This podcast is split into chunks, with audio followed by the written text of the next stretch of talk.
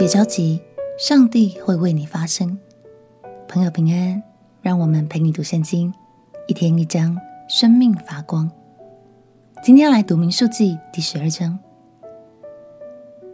这一章我们要来看关于摩西和家人之间所发生的一段插曲。米利暗是摩西和大祭司亚伦的姐姐。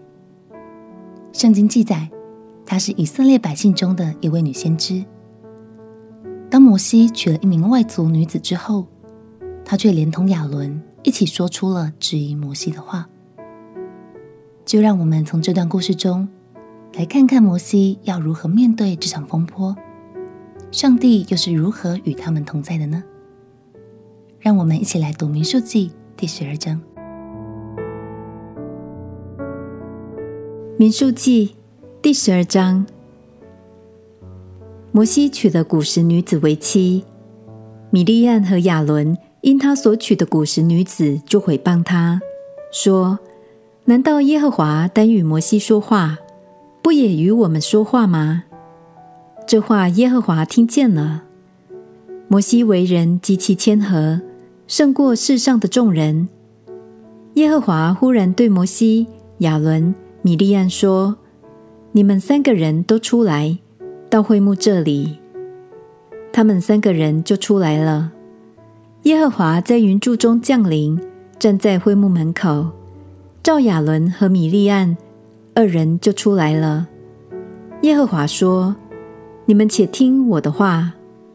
你们中间若有先知，我耶和华必在异象中向他显现，在梦中与他说话。我的仆人摩西不是这样。”他是在我全家境中的，我要与他面对面说话，乃是明说，不用谜语，并且他必见我的形象。你们毁谤我的仆人摩西，为何不惧怕呢？耶和华就向他们二人发怒而去，云彩从会幕上挪开了。不料米利暗长了大麻风，有雪那样白。亚伦一看米利暗长了大麻风，就对摩西说：“我主啊，求你不要因我们愚昧犯罪，便将这罪加在我们身上。求你不要使他像那出母腹、肉已半烂的死胎。”于是摩西哀求耶和华说：“神啊，求你医治他。”耶和华对摩西说：“他父亲若吐唾沫在他脸上。”他岂不蒙羞七天吗？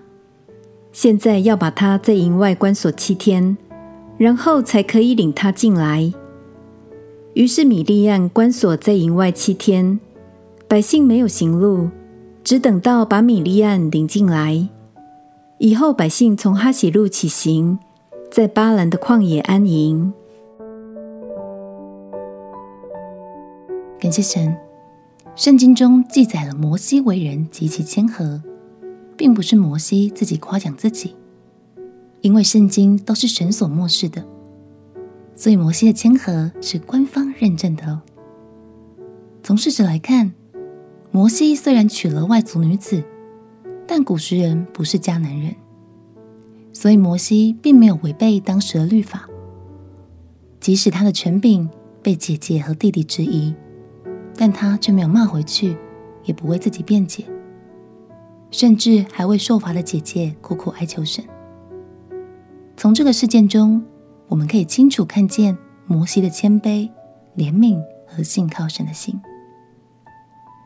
亲爱的朋友，当我们遭受不公平的对待，我们是否也能这样信靠神，让他亲自来为我们发声呢？相信这是神教导我们的智慧。也相信他一直都站在我们身边哦。我们一起来祷告，亲爱的耶稣，求你在我遇到委屈的时候，亲自用你的智慧遮盖我，因为我相信你就是公义，你是爱我、保护我的神。祷告奉耶稣基督的圣名祈求，阿门。祝福你，每次读神的话语，都可以越来越信靠神。陪你读圣经，我们明天见。耶稣爱你，我也爱你。